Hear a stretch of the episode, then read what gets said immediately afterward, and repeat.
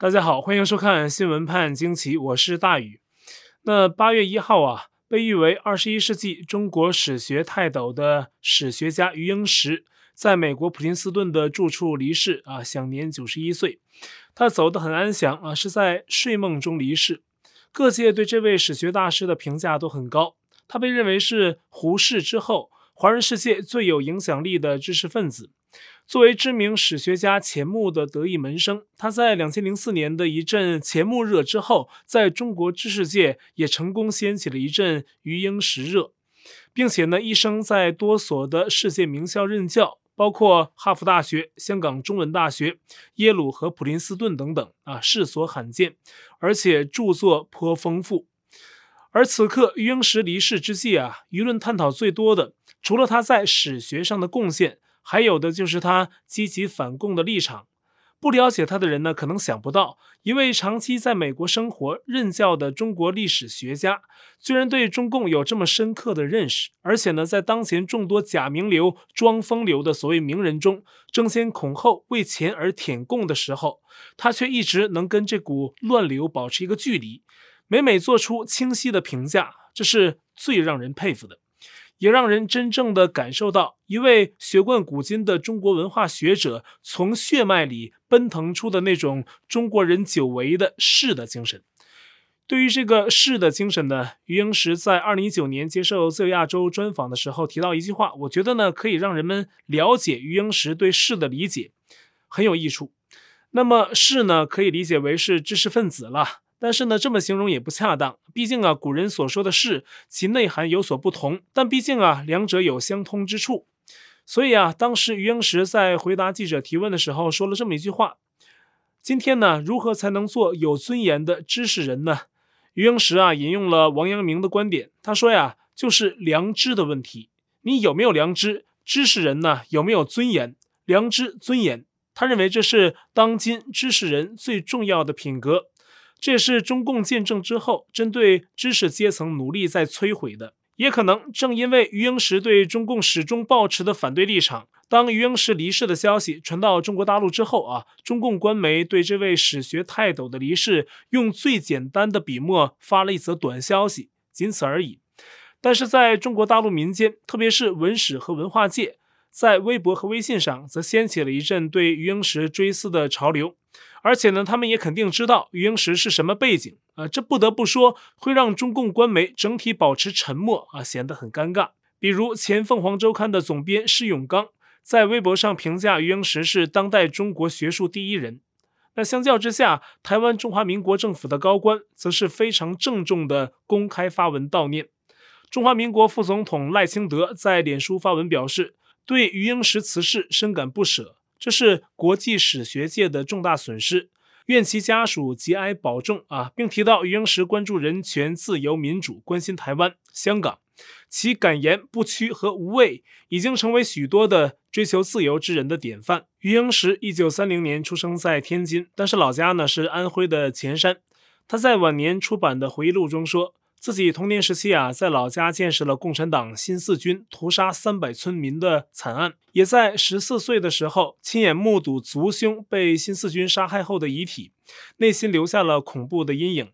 但是他也曾自述，在一九四九年插班考上了燕京大学，在那之后呢，一度也受到了中共左派思想的蛊惑。他自称啊，那是一种宗教式的狂热的情绪，还有左倾的幼稚病。这个短暂影响过他的疾病啊，也曾一度令余英时不分就里的，当听到别人对他说共产党人在其家乡无理杀人的事实之后，竟声色俱厉地替共产党狡辩起来。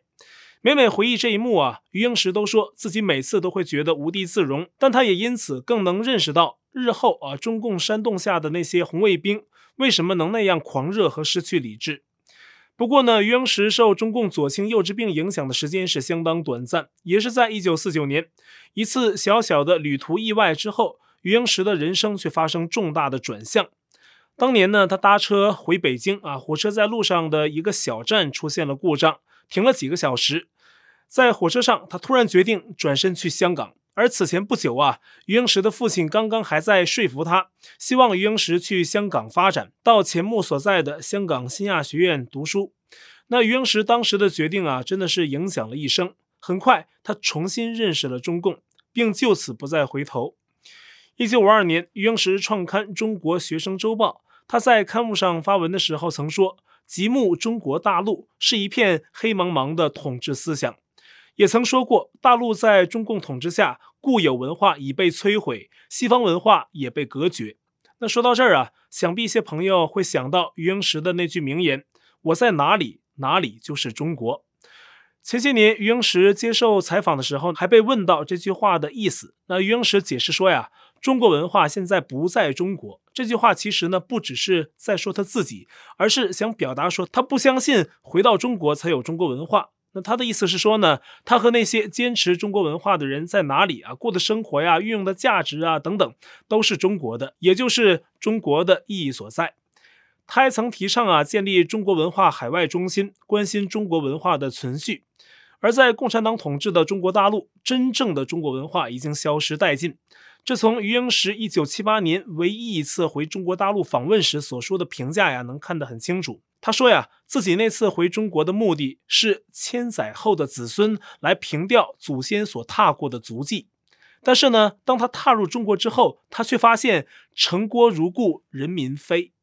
在叹息之余，他的一句话呀，很引人深思。在目睹了中共把中国折腾的是千疮百孔之后，余英时说：“我的中国情怀不但未曾稍减，似乎反而与日俱增。”我想这也是他为什么在日后能够持之以恒地关心中国事务，对中共的倒行逆施不断批评的缘故之一。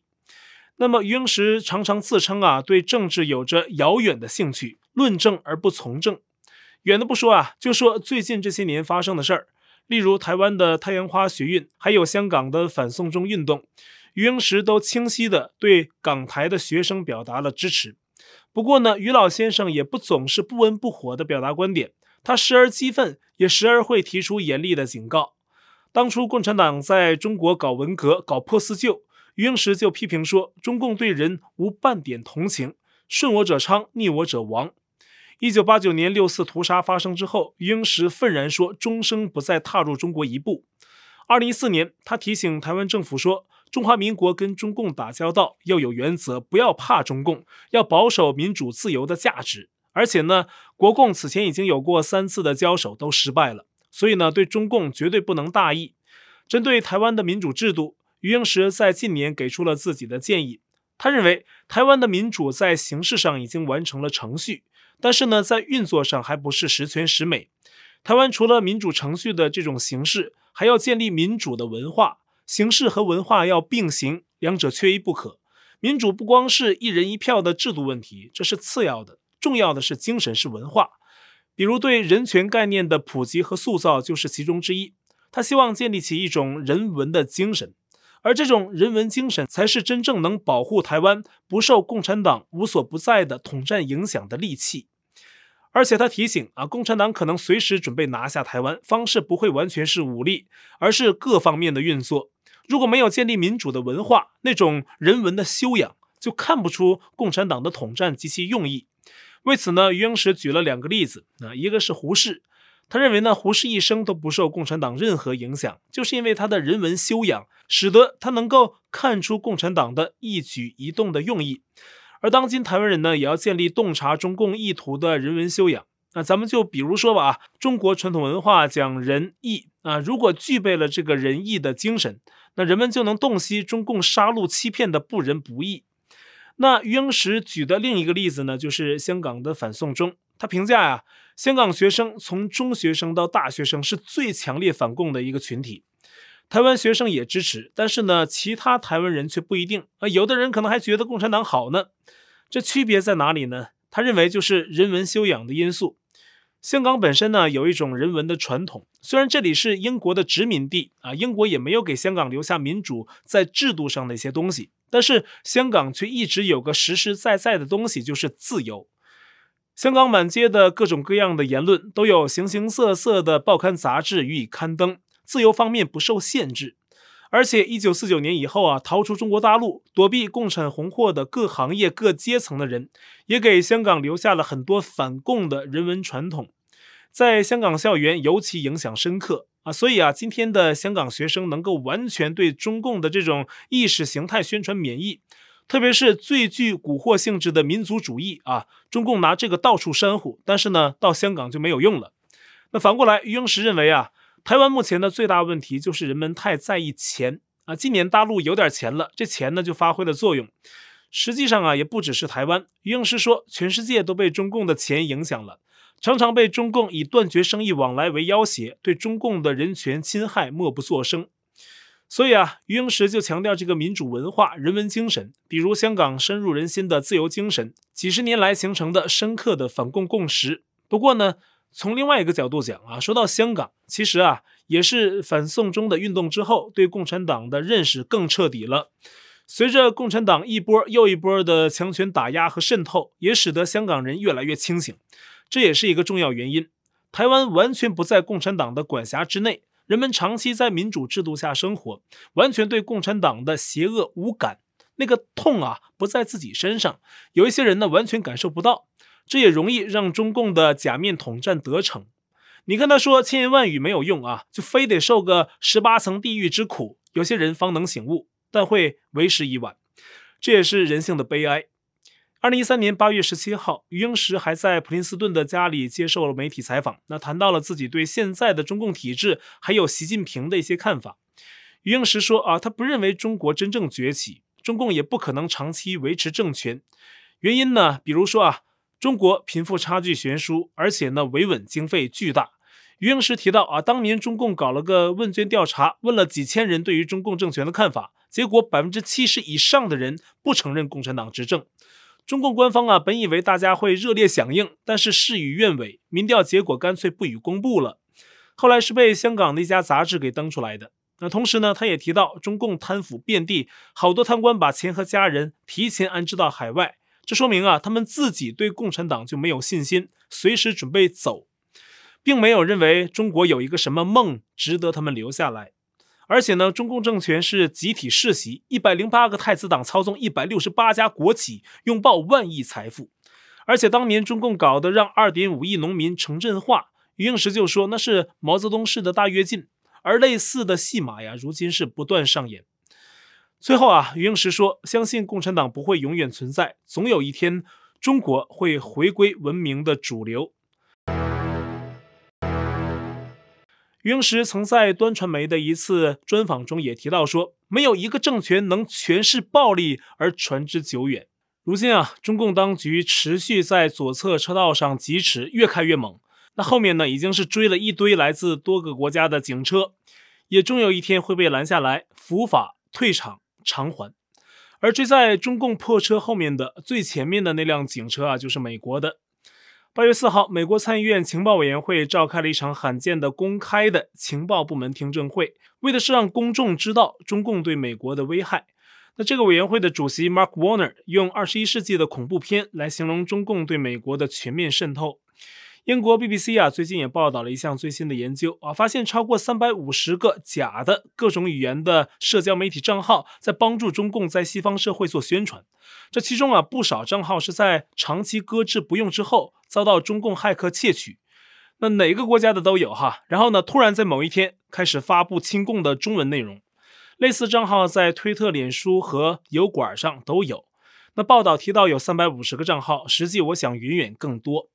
而中共过去十年呢，至少花费了几十亿美元用来做社交媒体的大外宣，而这仅仅是中共渗透美国等西方国家的恐怖片的片段。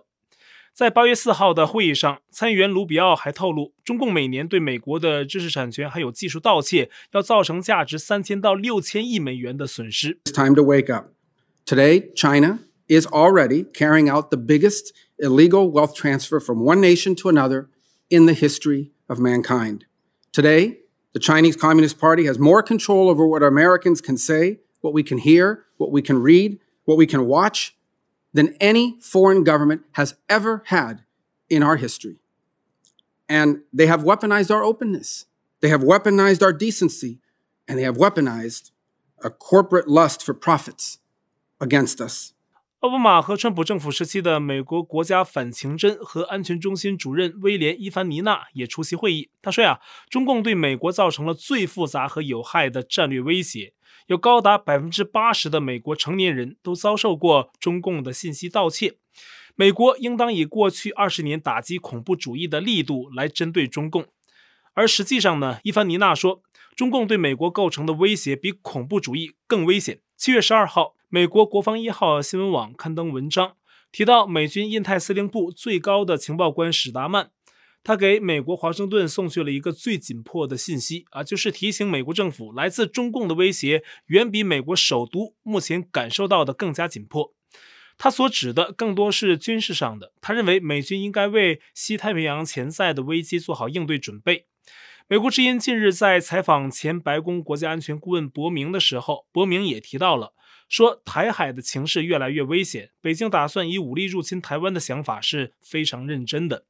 他认为啊，中共近期不断扩大军事支出，目的就在此。也是在本周，那台湾的前参谋总长李喜明也提到，共军正在对自身查漏补缺，弥补弱点。比如啊，急切的增建综合登陆舰、两栖登陆舰，还有两栖运兵货轮等等，这些迹象啊，很可能是针对台湾。他认为，至少到二零二七年，中共可能想具备攻击台湾时所需要的跨海运输能力。日本对中共的战争威胁也一直在发生哈。那本周二呢，日本宣布将在距离台湾三百公里的石垣岛设置地对空和地对舰的导弹部队，因应日益增长的中共军事威胁。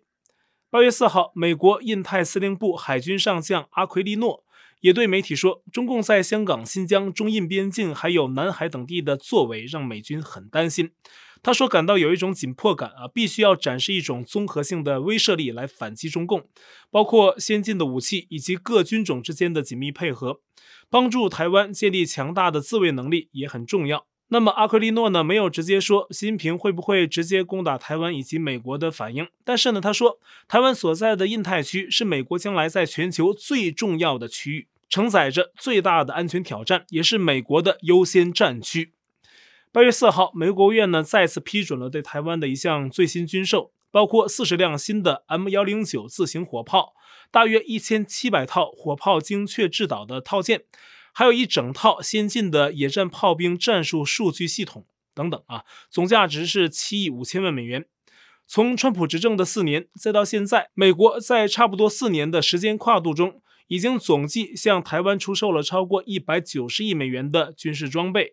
对此啊，中共外交部没有任何提神醒脑的回应，在八月五号仍以向美国严正交涉和坚决反对这种陈词滥调作以回应。并且呢，又加上了那句“正当必要的反制措施”，但是呢，用词是相当严谨啊，说呀，要根据形势走向采取反制措施。这话听着很怯懦，但是呢，又有种阴毒的感觉，就好像是毒蛇啊，想在最阴暗、最趁人不备的时候去咬上一口。八月四号，东盟举行了一场外长会议啊，中美都有参加，双方又有了一场正面的交锋。美国国务卿布林肯在王毅发言之后，再次提到中共在新疆、西藏、香港践踏人权的行为。谁想啊，王毅突然又要求大会给他第二次发言机会，专门回来炮轰美国。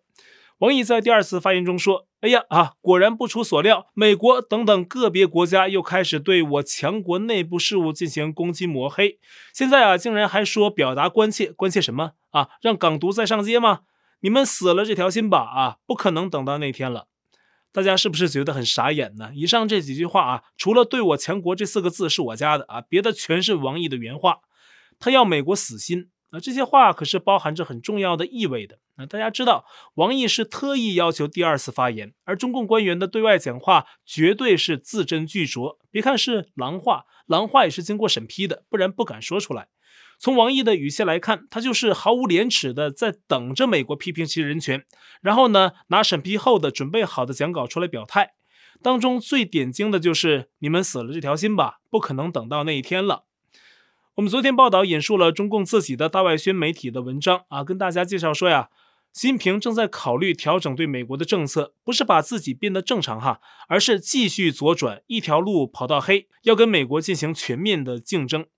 从王毅的这次喊话来看啊，确实有这个趋势。美中两国在任何场合的直接或间接的交锋，接下去啊，应该会越来越多。那与此同时呢，中国国内出现了什么现象呢？八月三号，上海市教委宣布，严禁学校组织中小学生参加任何联考或者是月考，也不允许有期中考试，还要保证中小学生每天的校园体育活动要有至少一个小时。宣称啊，这些措施是为了减少学生的课业负担。但是细看进去啊，这里面藏了不少细节，比如啊，小学的期末考试不准考英文了。还有呢，就是从小学到高中，习近平思想成为必修课啊，等等。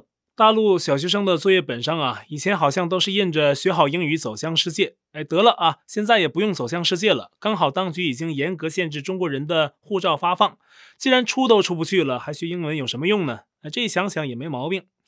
闭关锁国不需要英语啊，所有人只要学一学万能的习思想，就可以平视世界了。不过呢，在平视之前，有一些内在的严重问题却必须要正视，比如当前紧张的疫情蔓延。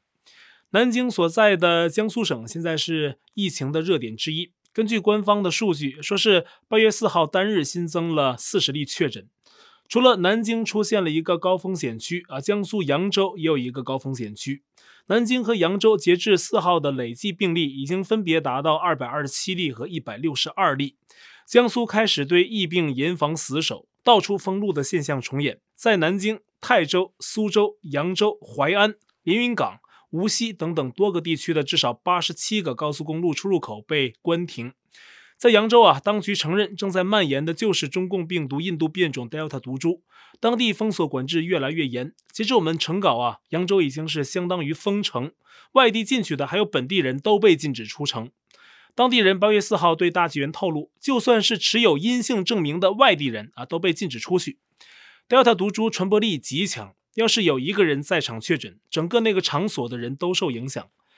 郑州第六人民医院的刘姓感染护士啊，七月二十号那天，对啊，就是七月二十号啊，那天早些时候，他还参加了当地一家酒店的婚宴，在场的宾客有八百人。那这些人呢，目前都在被追踪当中。八月五号，在西安一辆公交车上发现一名确诊者，结果呢，全车的人都要被带走。而有推特网友分享了两张八月四号大陆官媒登出的图片，分别是关于追踪在此前一段时间的列车和民航班机上被病毒感染者的密切接触者的信息。我们从两张图片上可以看到，涉及到的航班火车的班次简直是遍布全国，短程的有无锡到上海的列车。远的有，比如这个北京到呼和浩特的火车，广州到大连的航班啊，由南向北，由东到西。这次追踪范围是全国性的。此外呢，因为中共病毒 Delta 毒株啊，目前已经蔓延到全国至少十七个省或直辖市，各地很紧张，再次出现二零二零年初的紧张局面。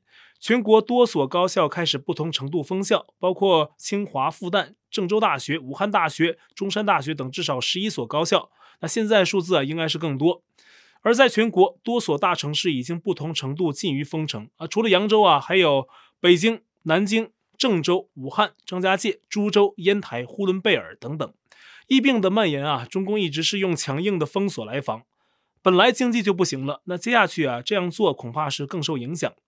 河南省在七月三十号就发出通知，要调整住房公积金的政策，包括民众买房两年后啊才能提取住房公积金，而且提取总额不许超过买房所支付的总额啊，这引起河南民众的不满。本来嘛，买房的时候提不了，那叫什么住房公积金呢？两年后提还有多大意义呢？那外界分析啊，中共这个举动呢，就是缺钱的表现。但是在缺钱的时候啊，中共还大力打击很多的企业。